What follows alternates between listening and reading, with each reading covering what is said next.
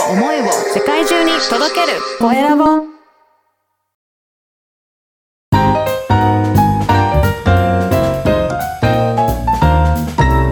ポッドキャストの配信で人生が変わる。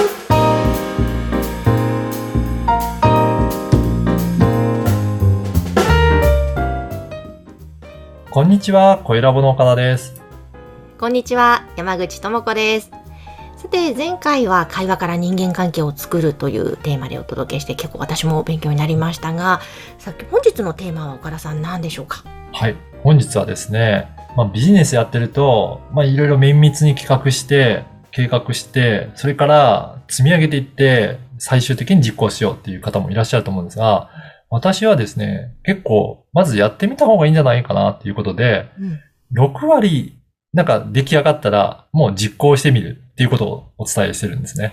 へえ、はい確かにこうちょっと完璧をうんになりがね目指そうとしがちというか、そういうのありますよね。いやーそういう方結構いらっしゃるんですけど、でも、いろいろ練って練って、うんこれでいけるかってやっても、実は結構想定外のことが起こることって、めちゃくちゃあるなと思ってるんですよね。ありますね。いや本当その通りにはいかないですよないんね。ですよね。うんいや私もいろんなことを取り組んで、じ、あの、やってみたことあるんですけど、うんなかなかその当初思い描いてる通りに進むことって、進んだ方が珍しいぐらいで、ほとんどが計画以外のことが起こってるっていうことかなと思いますね。はい、いや、それはありますね。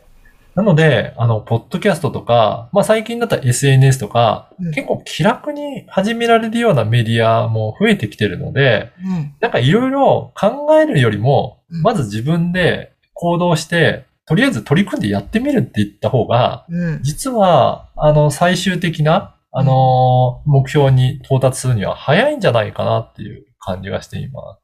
なるほど、なるほど。うんいや、そうかもしれないですね。実行したからこそ、うんわかるようなことって、すごくいっぱいあるなと思ってるんですよね。うん。例えば、ポッドキャストで言うと、えー発信してみて、お客さんからの声を聞いてみると、あ、意外と皆さん、音質って、そんな気にしてないんだなとか、おあー。の結構こだわって作り込んだ音質と、うん。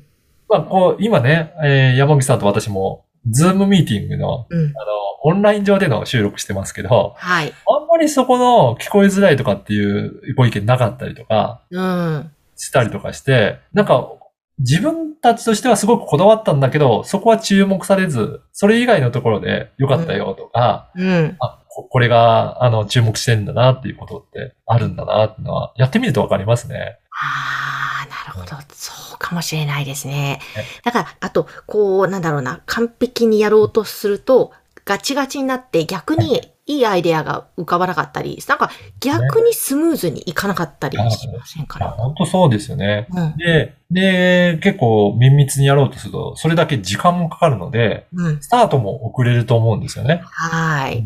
そうすると、その計画だけで、えー、下手すると何ヶ月、もう1年とかかかったりとかすると、それまでに試行錯誤して、うん、トライアンドエラーで何回も失敗して、え修正して、失敗して修正してを繰り返した人たちが1年後にかけたら、めちゃくちゃすごいクオリティのものにもう出来上がってる可能性って結構あったりするんですよね。うん。うん。いやー、本当ちょっと多少失敗したりとか、はい。あーっていうことは、やっぱりどうしたってあるかうんら、それを繰り返すことで、どんどん良くなっていくわけですもんね。はい。だから逆に言うと、それの、まあ、固執せずに、あ、これここ改善した方がいいなと思うことは、まあ、どんどん直していきながら、ブラッシュアップしていくと、より良いものになってくるんじゃないかなと思いますね。うんうんうん。いやーということで、やっぱり6割が大切なわけですね。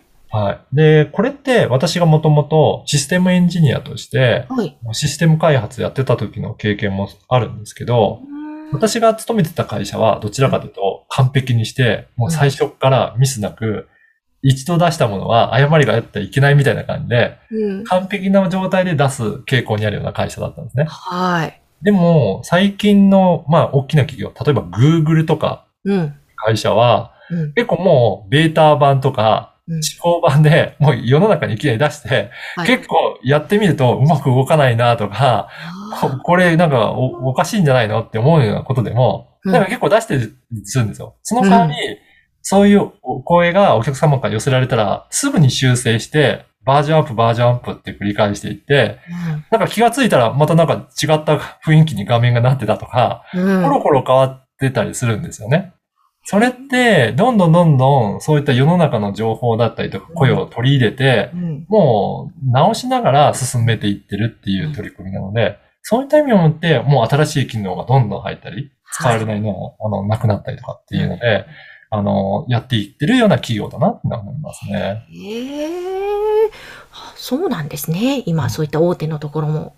はい。そういった取り、取り組みをしてるところも多いですね。ね、安心して6割で実行して でみるといいですね。いいと思います。なので、はい。まず、やってみたいなという気持ちがある時点で、うんもう取り組んでみて、うんうんで、まあ、あの、失敗してもいいので、一回やってみるっていうぐらいで、うん何事にも取り組んで、で、番組もそういった思いでちょっと作っていって、うんえー早めに、えー発信を開始していくっていうところでやってみるといいんじゃないかなと思います。えーということで、今日も勉強になりました。6割で実行してみる。こちらでお届けしました。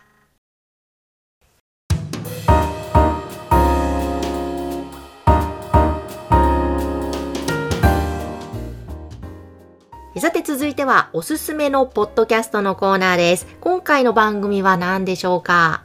今回は、繁盛の種という番組を紹介いたします。おー、商売繁盛の種ですか？そうですね。こちら、目標達成コンサルの多田さんという方が発信してるんですが、この番組も、コエラボがサポートさせていただいている番組です。うーん、もうほんと声ラボさんすごいですね。どんどん。このやっぱ4月5月も。はい。多いですね。やっぱり年度の、えー、始めっていうことで、新しくなんか取り組みたいということに合わせて発信される方もいらっしゃいます。でこの多田さんはですね、本当にメルマガとか、あとブログを結構もう毎日更新されて、それを何年もね発信されているような方なんですね。はい。やっぱりそういったところには、その継続してやるとか、目標達成コンサルなんで、目標をどういうふうにはあの定めて、それで達成していくかっていうことを結構おっしゃってるので、うん、なん。か事業をやられていて、まあこのタイトルにもあるように繁盛するためにうん、どうすればいいんだろうっていう、そんなヒントを欲しいなっていう方には、ぜひ聞いていただきたい番組だなと思いまへえ、いや、気になりますね。す。だからでも、それだけ継続されていろいろやってるってすごいことですよね、これ。本当すごいことですよね。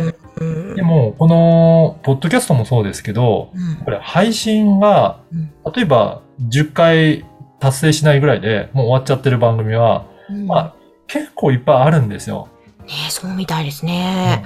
そうすると、本当にせっかく作ったものでも、それだけしかやってないと、あ、まあこれで終わりなんだなって、もう忘れ去られてしまうんですけど、うん、この番組をもう今回で214回にもなりますが、そうやって積み上げていくと、あ、213回ですね。なっていくんですけど、積み上げていくと、それだけでもうん、やっぱり価値として、すごく、あの、す番組だなというふうに見ていただけますので、この継続して積み上げるっていうのは、すごく、えー力になるなと思いますね。うん。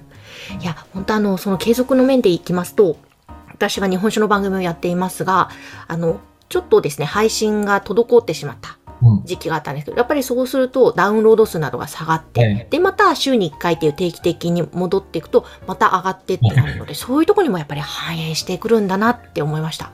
そうですよね。うんやっぱり皆さん、やっぱり意外と見てるので、ね。更新されると、ちゃんと聞いてくれるっていうような、なんかあるので、やっぱりこういった SNS とかメディアを使う場合は、定期的に更新して発信していくのって、すごく大切だと思います。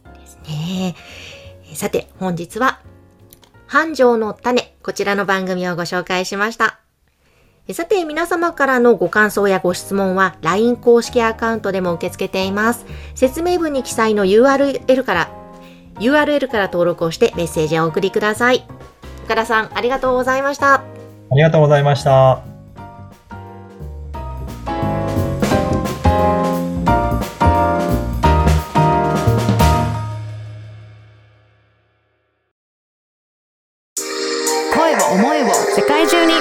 る。コエラボ。